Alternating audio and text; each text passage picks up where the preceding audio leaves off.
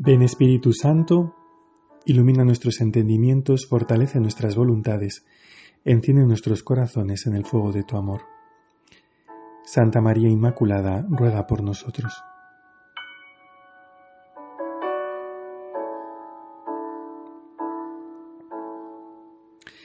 Vamos a hacer nuestro rato de oración en este domingo. A veces sucede que en el domingo en los días festivos, en los fines de semana, nuestra oración sufre persecución. A veces encajamos nuestro rato de oración en nuestro día a día cotidiano, entre semana, en medio de nuestras obligaciones, pero llega el domingo, que es el día del Señor, o llegan estos días festivos, y parece que como no tenemos eh, ese hueco habitual, pues nos resulta difícil encajar la oración y a veces nuestra oración, como digo, sufre persecución, a veces desaparece y, en ese día que es tal vez el más importante en nuestra relación con Dios, pues nos rezamos. Por eso que importante que nosotros también en este segundo domingo de Cuaresma nos dediquemos un tiempo a estar con Dios, a cuidar nuestra intimidad con Él, a amarle y a dejarnos amar por Él.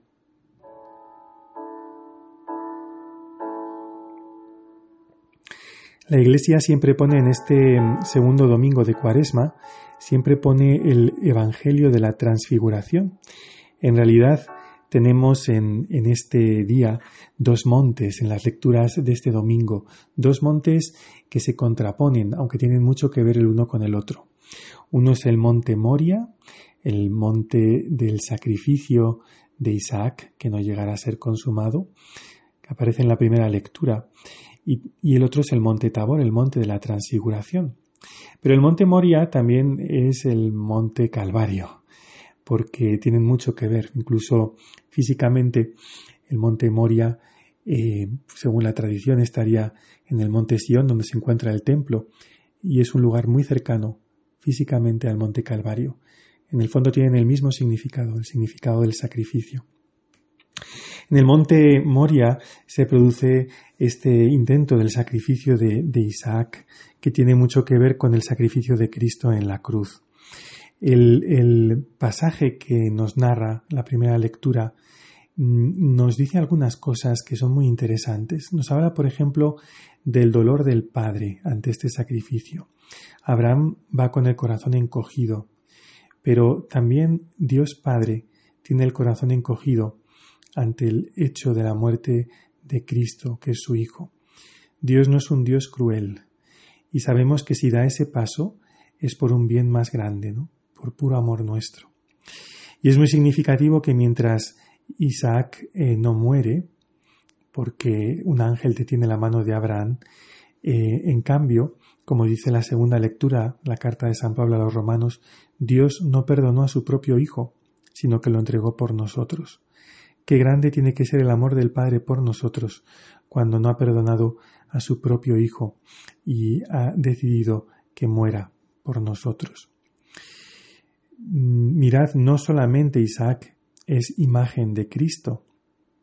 En este relato también ese carnero que aparece y que al final es sacrificado en sustitución de Isaac, ese carnero también es imagen de Cristo porque es esa víctima que sustituye al hijo que soy yo.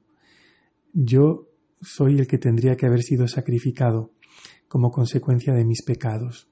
Los pecados me llevaban a la muerte y sin embargo al final el Señor ha cambiado las tornas y ha puesto una víctima que me sustituía y esa víctima es Cristo.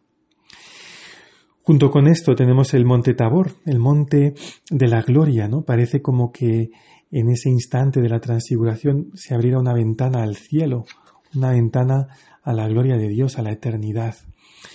Este pasaje de la transfiguración nos revela muy claramente quién es el que va a morir. Están allí hablando Jesús con Moisés y con Elías de, su pasión, que se iba a tener lugar unos días después. Eh, nos revela, digo, quién es el que va a morir. Es Dios mismo, con todo el poder de su gloria. Y también nos revela que al final, que el final de la historia no será la muerte ni la aniquilación, sino que es la resurrección, la gloria, ¿no? ¿Qué nos dice a nosotros la transfiguración? Pues nos dice que nuestro cuerpo, humilde y débil, nuestras heridas, nuestros complejos, nuestros sufrimientos, todo lo que somos, un día será transfigurado. Es verdad que no nos podemos saltar el proceso hasta entonces, ¿no? Tenemos que, pasar por momentos de cruz, por momentos de prueba, por momentos de, maduración. Eh, es el proceso de la santificación, el camino de la santidad.